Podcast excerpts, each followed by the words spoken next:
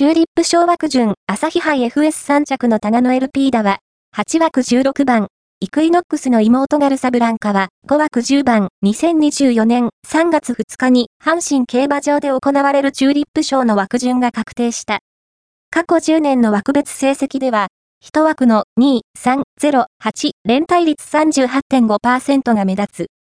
高層馬は、すべて馬番1で、2、3、0、5、勝率20.0%、連帯率50.0%を誇り、19年1着ダノンファンタジーから22年2着ピンハイまで、4年連続で、1頭ずつ連帯馬を輩出していた。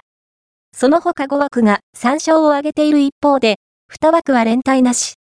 1番と5枠は上げて、2枠は割引だ。